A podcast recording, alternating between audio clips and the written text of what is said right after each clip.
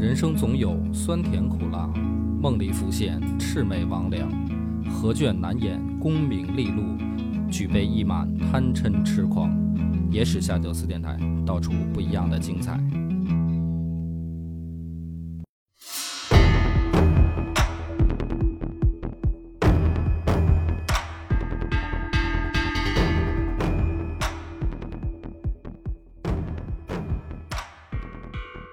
大家好，欢迎收听《野史下酒》，我是主播恶霸波。我是默默，今天的故事要从一封奏表开始。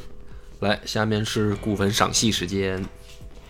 王者蒲王，城前交争之际，臣不顾死亡，归心陛下。是时岑文本奏称城前恶迹已彰，身在别所，其余东宫不可少食虚旷。请且遣蒲王往居东宫，臣又抗言故争，皆陛下所见。卒与无忌等四人共定大策，及先帝大鉴，独臣与无忌同受遗诏。陛下在草土之臣，不胜哀痛。臣与无忌驱楚众事，咸无废阙。数日之间，内外凝密，力小任重。动离眼过，蝼蚁于齿，启陛下哀怜，仅此表文。什么意思呢？默默，是没听懂。嗯，非常好，白念是吧？嗯，这个是褚遂良写的。褚遂良写给谁的呢？写给李治的。褚遂良这会儿干嘛呢？这不是上回因为说这个换皇后的事儿，已经给老头儿赶出去了吗？啊，免官回家了。于是老头写了这么一个奏表，这里面呢有几个关键人物。蒲王是谁呢？蒲王就是原来咱们讲过的魏王李泰。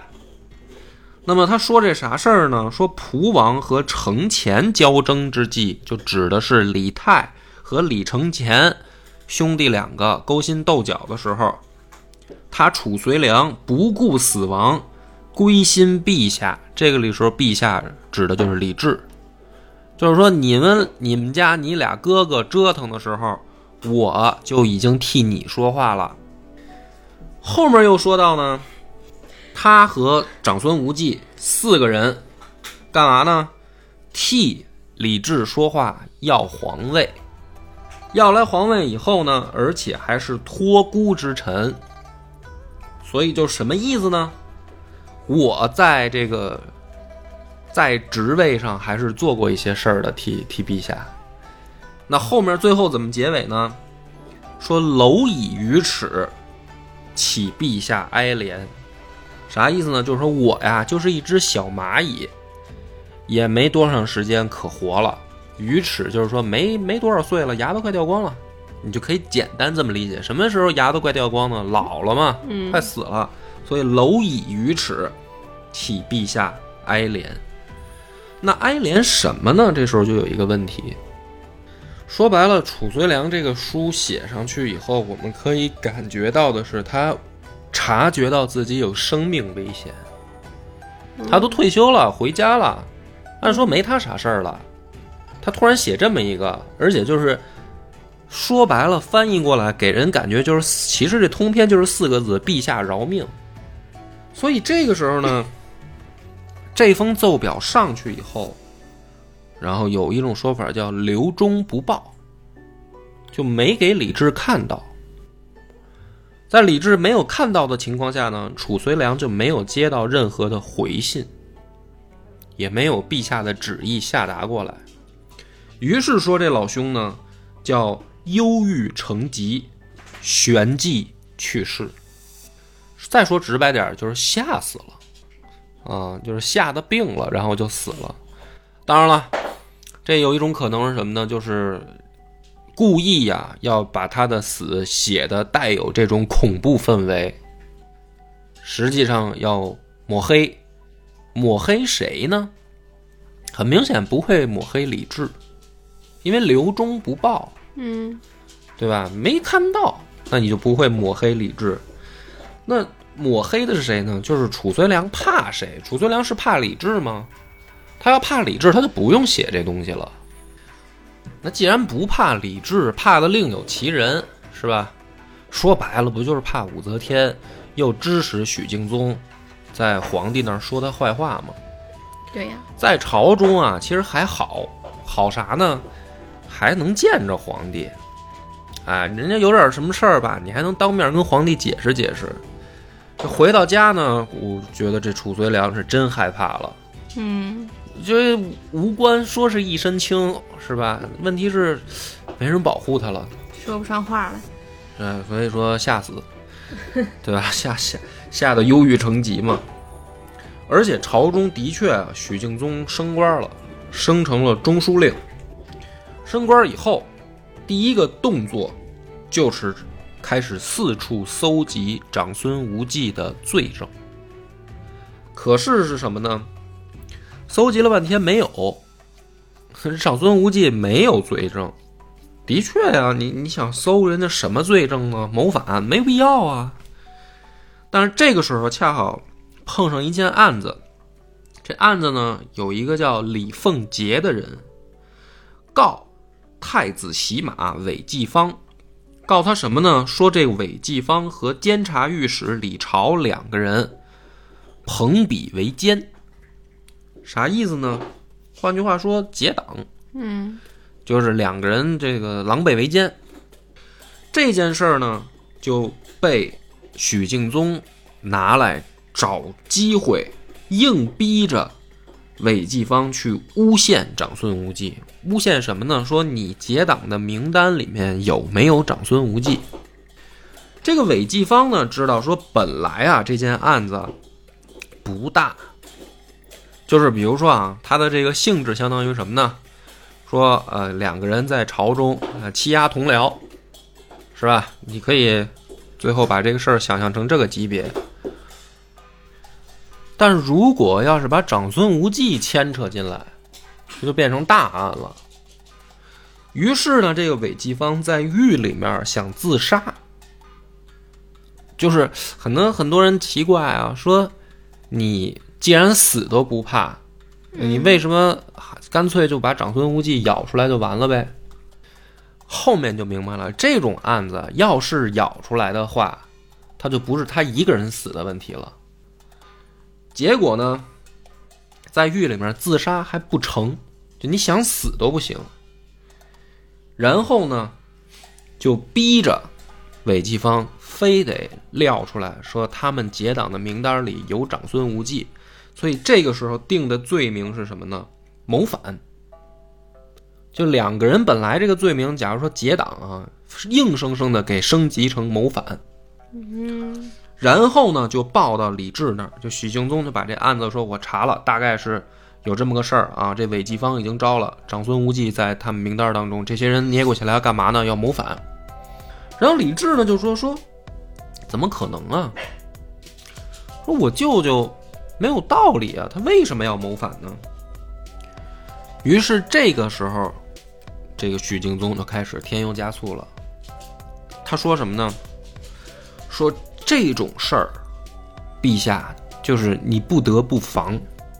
你这种事儿上，你不能怀有一个就是说，呃，疑罪从无的态度，应该是宁可错杀不可放过的态度，嗯，对吧？就是如果是真的呢，万一是真的呢？说如果是真的的话，长孙无忌如果在他们这个等于这个名单里的话，那么有两个你根本就玩不过人家。第一点是什么呢？说长孙无忌和先帝同取天下，但是开国功臣，天下共服其志。就这个人很聪明啊，而且经验老道啊，是吧？天下在乱世的时候，他就能帮这个先帝出谋划策。另一个是什么呢？说身为宰相三十年，天下共啖其威。就这个人在朝中已经威望。很有威望了，大家都很信服他。所以，如果他要是造反，他有此两点啊、有智有威，陛下你害不害怕？哇哦，那么这个时候呢，李治就哭了，不是吓哭了，他说了一句话，他说：“家门不幸，亲戚间屡有意图。这个话一出来，就是什么呢？相当于李治就已经表明了一个态度，他相信了。嗯那什么叫亲近之间屡有意图呢？因为之前不就有高阳公主和房遗爱，就房玄龄的儿子谋反被查出来吗？所以这句话一说的时候，说明李治已经相信了。但是最后呢，李治说：“那要怎么定罪的话呢？说你啊，还是要审讯确实。就是这个里面，假如说啊，现在把长孙无忌我舅舅牵扯出来了，你就要审讯清楚这来龙去脉，谁勾结的谁啊，计划他们怎么定的，这里面都有什么人参与了，你得给我审清楚了。结果呢，当天晚上许敬宗根本就没审，没审，第二天呢，直接就交上来了，说我们已经审清楚了，啊，实际上没审，说啊，韦继方已经料出来了什么呢？这个长孙无忌之所以谋反，是因为他曾经想立梁王为太子，就是当时韩元、褚遂良跟他三个人都有这种想法。那么现在韩元和褚遂良已经挂了，所以这个长孙无忌呢叫内不自安，又见梁王复废，所以他想谋反。倒清楚这个逻辑了吗？就是韦继方说，长孙无忌勾搭他来加入自己的这个党羽，要谋反。这个是许敬宗说的，说他审出来韦继方说的。为什么呢？说因为长孙无忌和韩元还有褚遂良三个人曾经想立梁王为太子，动过这个念想。现在呢，说长孙无忌害怕，因为他看到韩元也没了，褚遂良也没了，梁王又给废了，所以呢，他怕吃瓜烂。那么这个逻辑上呢，就通了。就是咱们说你查案啊，或者你办人啊，你说这个人有有这个犯罪了啊，还有一个你总得找他有个动机吧。嗯所以你说最可怕的案子是什么呢？就是上街以后没冤没仇的你就把人捅死，然后你就走了，那这凶手真不好找，对吧？那你一般找凶手，你得说，比如说，哎，你这个突然出门被人麻袋套头上打了一顿，然后你报警了，警察来了，那怎么排查？那就得从你身边的这个人排查，是吧？你最近得罪谁没有啊？他有没有动机打你啊？嗯对吧？比如说你欠了这个你的闺蜜十万块钱不还，人找你要你也不给，那这就是动机。那你这个闺蜜就就得就得查她。所以呢，这个许敬宗编的这个理由呢，还正中皇家死穴。但我觉得李治对长孙无忌也很好啊。嗯，对呀、这个李治最后啊还留着一丝亲情，所以他最后问了一句，他说：“就若国有此意，朕亦不忍加诛。”嗯就啥意思呢？就说白了吧，我舅舅要真动过这个念想，我也不忍心杀了他。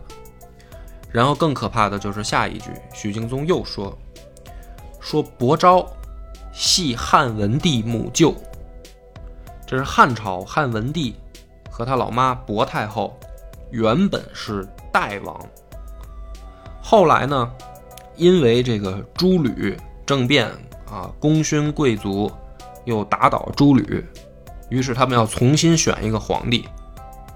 那么这个时候呢，就把这个汉文帝就从代王立成了皇帝。伯昭是谁呢？伯昭是薄太后的兄弟，后来呢犯了杀人罪。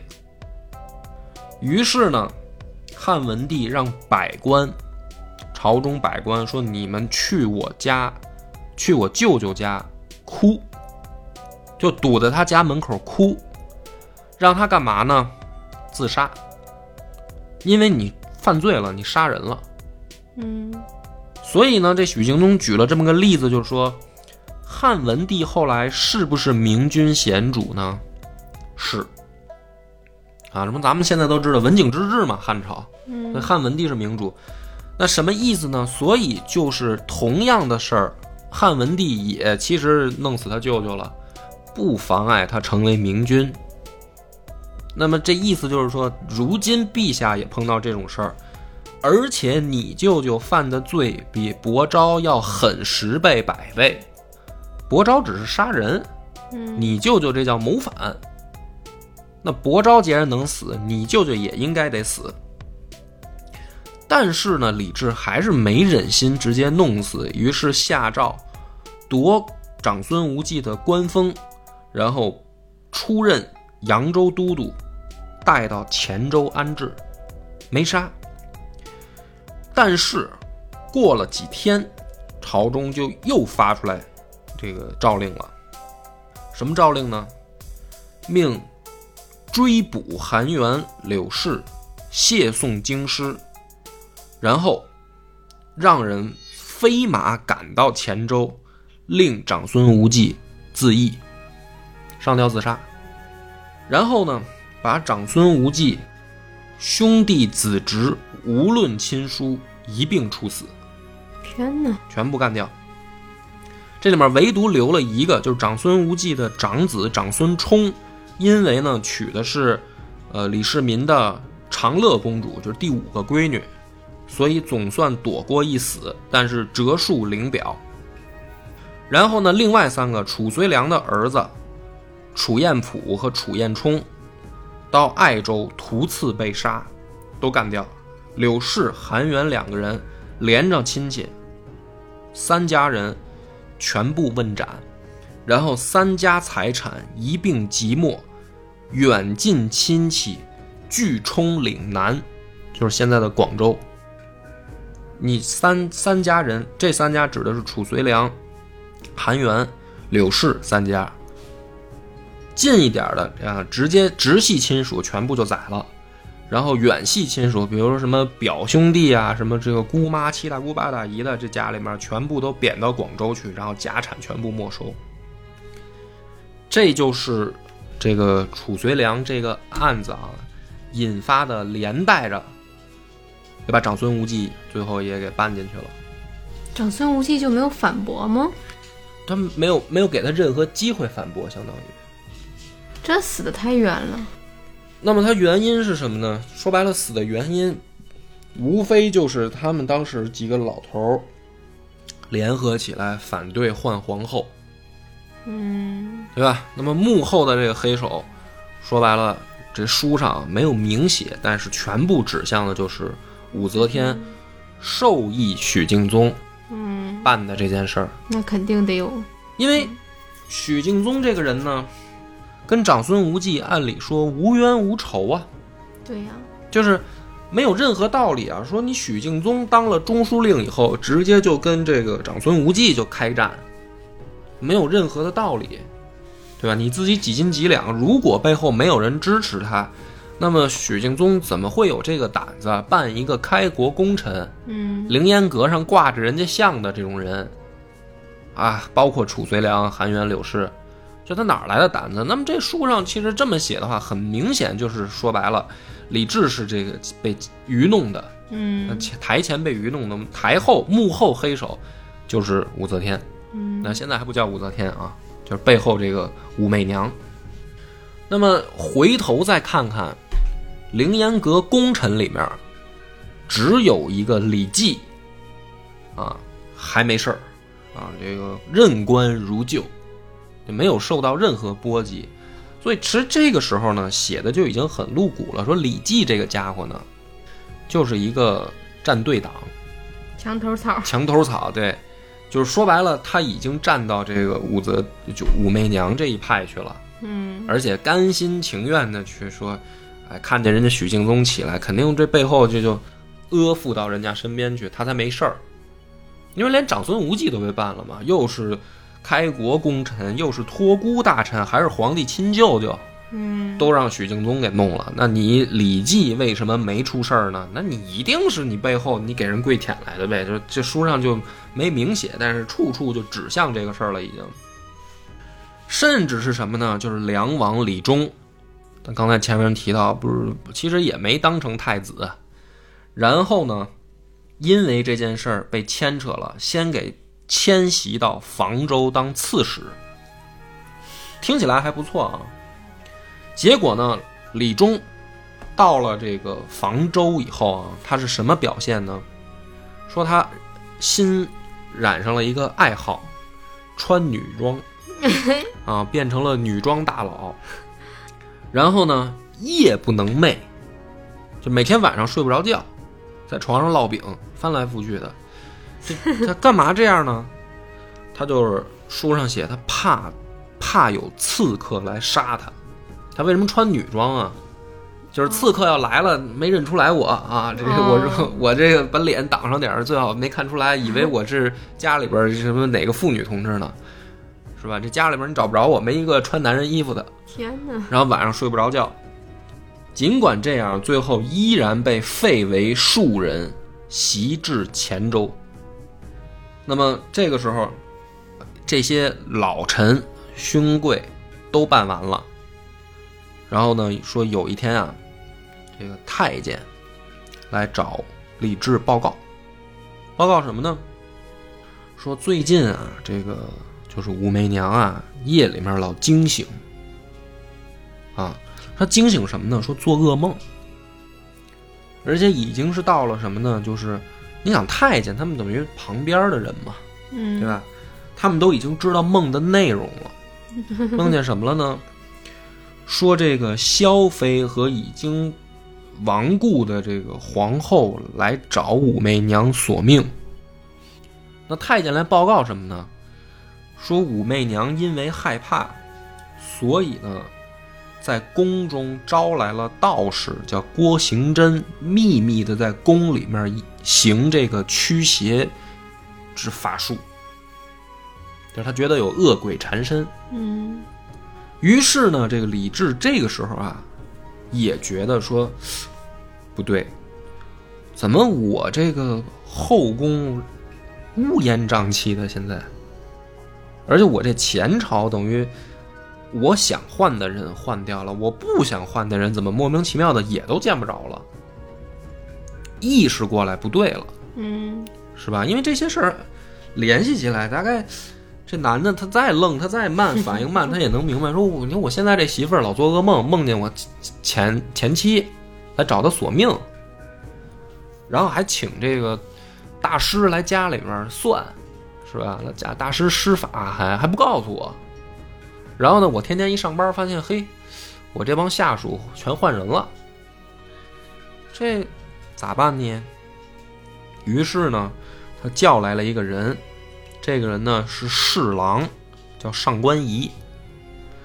他找这上官仪呢，就这么说的啊，说兄弟，你帮我分析分析啊，是我多心了，还是你你也这么感觉？上官仪就说：“陛下，您您说什么事儿啊？我我给你分析。嗯，说我怎么觉得我现在这个他是不是有点大权旁落呀？啊，你看我这个后宫换一茬人，我前朝也换一茬人。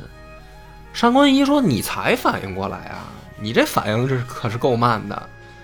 这大家明眼的人都已经看出来了，这说白了就是摆明了后宫干政嘛。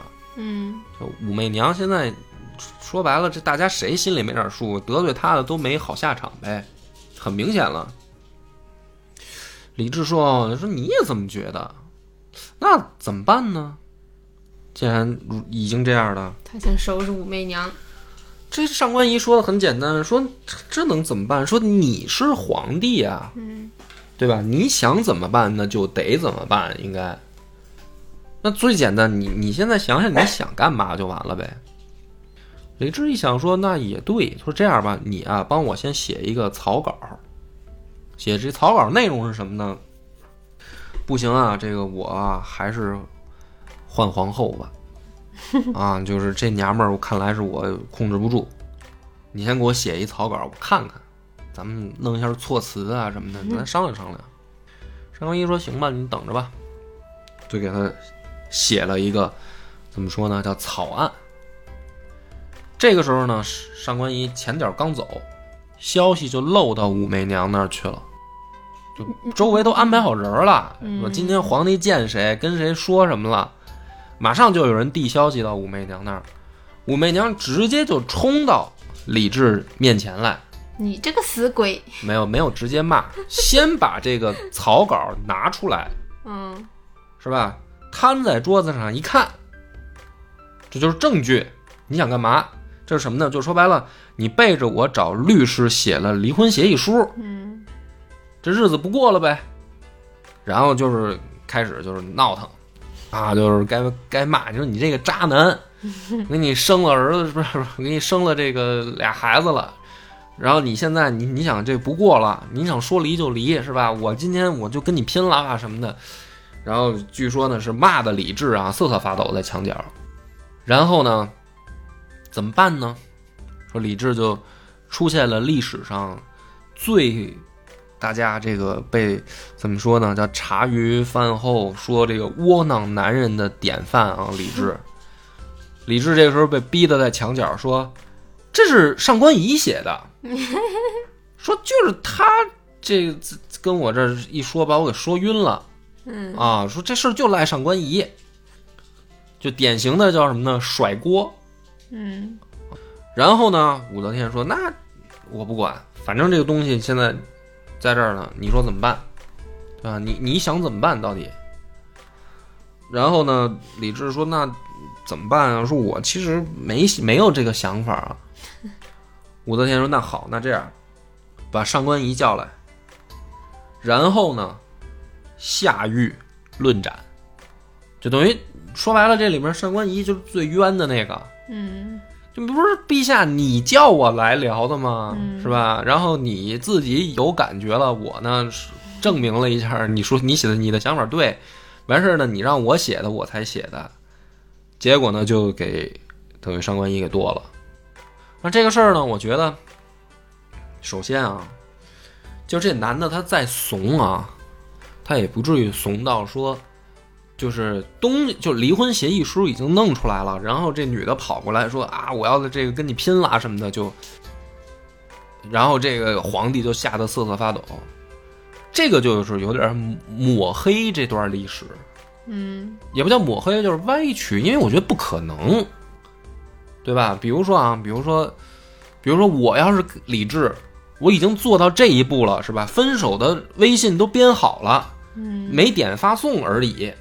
这个时候啊，被这个女朋友看到了，我说那就我省得我点发送了，这就当你已经接收了呗。嗯我怎么可能说啊，他过来一一是吧，一抄菜刀我就赶紧我说哎别别别，我就没有这想法，不正常是吧？嗯但是既然这么记了呢，我们把它推理成一个合理的解释啊。首先啊，李治这个人其实并不怂，因为书里面也有记载，后面也有，前面也有。他经常还想跟他爹一样御驾亲征呢，就是想去打仗去。他是这样一个形象，其实正常来说，所以说李治他一个动不动啊就想御驾亲征的男人，你就虽说那时候打仗这个。假如说他不像他爹那样说要自己冲锋陷阵吧，但毕竟战场还是危险的，对吧？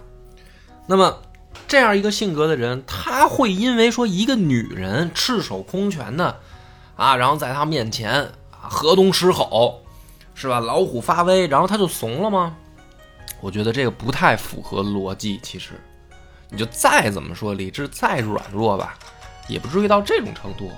要不然的话，如果正常啊，应该是什么呢？一说出去打仗，因为后面就碰到这事儿。一说出去打仗，李治说：“哎呀，哪哪哪个爱卿应该替我这个解燃眉之急啊，这个挂帅出征啊什么的。”应该这态度，他绝对不可能跳出来说我也要去战场，不不对，不不正常。所以正常的应该是什么呢？我分析啊，武媚娘应该用的策略还是哭，她应该是用女人这个软弱的一面。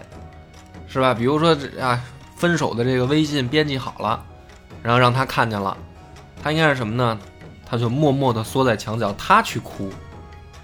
然后呢，这男人呢，他应该是这样一看，说：“哎呀，这我这不是这么想的，这编的我都不知道这谁在我手机上编这么一玩意儿。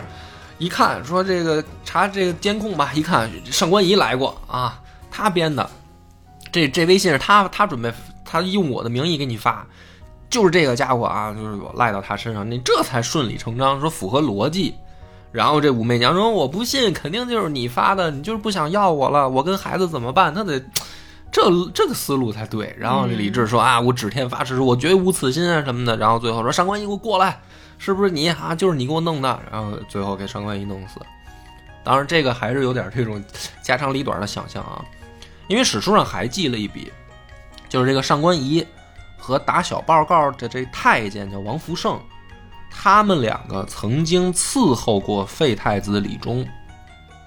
就这件事儿也是在诗书上能见到的，就是弄死上官仪，其中有一个原因就是，是不是他俩想替自己主子这个报仇？嗯报什么仇呢？就是原本你说我们主子没准儿能当太子，然后当皇帝的，啊，结果现在这个我们这个前主子因为卷进了你们自己的这个自己家长里短这些跟长孙无忌谋反又挂上钩了吧这些事儿，所以给我主子还弄成这个等于庶人了嘛，贬成平民了，然后这两个奴才是吧，心里面替主子鸣不平，然后呢想报仇，然后呢先从这个皇后下手。就说这个逻辑上就讲得通。那说白了呢，就是我认为，如果你说要是说这个，说李治跟武媚娘两个人家庭暴力是武媚娘家庭暴力李治，这事儿我不信。嗯，我觉得应该反过来，什么还是那一套，就一哭二闹三上吊嘛，是吧？管用。这个我觉得还比较管用。然后这件事儿的结果是什么呢？就变成了说李治每次上朝，武媚娘呢就在后面垂帘，然后就变成了我们后来所熟悉的，就是叫二圣临朝嗯啊。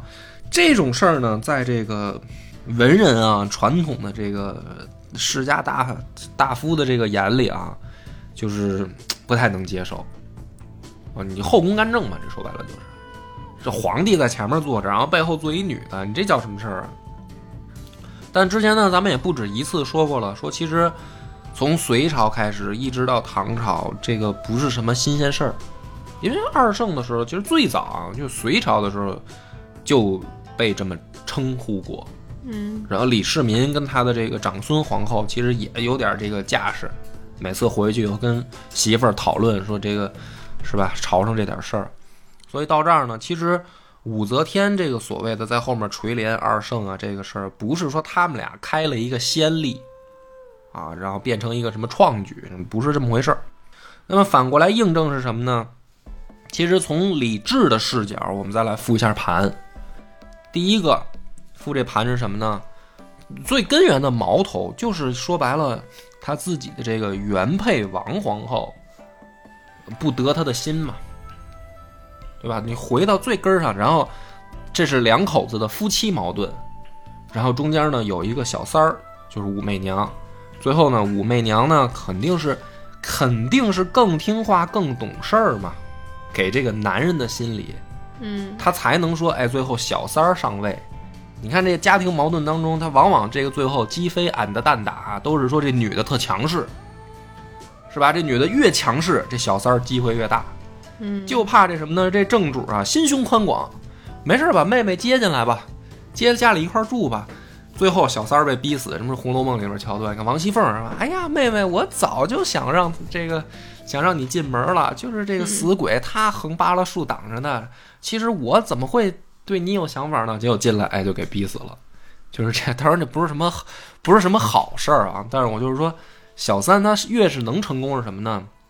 越是说这小三儿越温柔嘛，然后这个正主其实越凶悍越没用，啊，越是在那儿闹他说不行啊，你得把这个你这前女友的什么微信联系方式都得删掉啊，你这是不是还想着她是吧？啊，就越是这样的小三儿机会越大。这男的一出去一想，说我家里这个这么横，哎呀，这温柔，到最后的小三儿成功的希望就大，所以呢根源在这儿。然后呢上位以后，你看他办的这些人，基本上都是以谋反罪名办的，是吧？就是我是公司的老大，我是说话得算数的，谁要想篡我的位，谁就去死。嗯他是这条思路，所以整个这个案子呢，其实不是像大家在影视剧啊或者后人传说里面想象说李治是一个受气包是一个妻管严，然后老婆一发威，他就跟这个哎呦小病猫似的，在那儿就没招了。我觉得应该是反过来，就是说顺着这个记载，我们反过来也应该说李治还是那种大男子，是吧？这公司家里面我得说了算，然后才让武媚娘一步一步得逞。嗯得是说，哎，媚娘，我这个平常上上班的时候我也打个瞌睡，你替我听着点儿，才能说咱二圣临朝。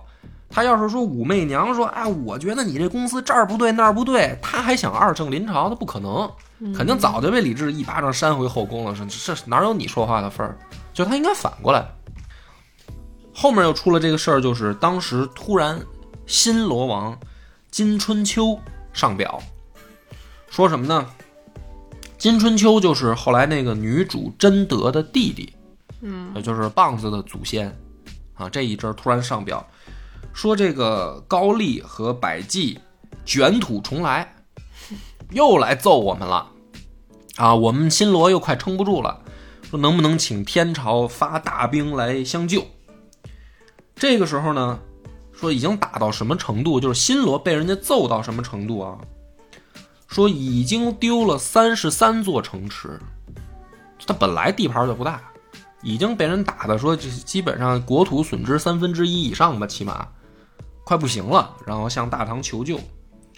这个时候呢，第一次，李治呢就派这个程明镇和薛仁贵说：“你们两个去一趟，看看到底是什么情况，是吧？如果是新罗跟这个百济联合起来欺负人呢，就揍他。”两个人去了以后，立刻高丽就兵败了，就很顺利这一次。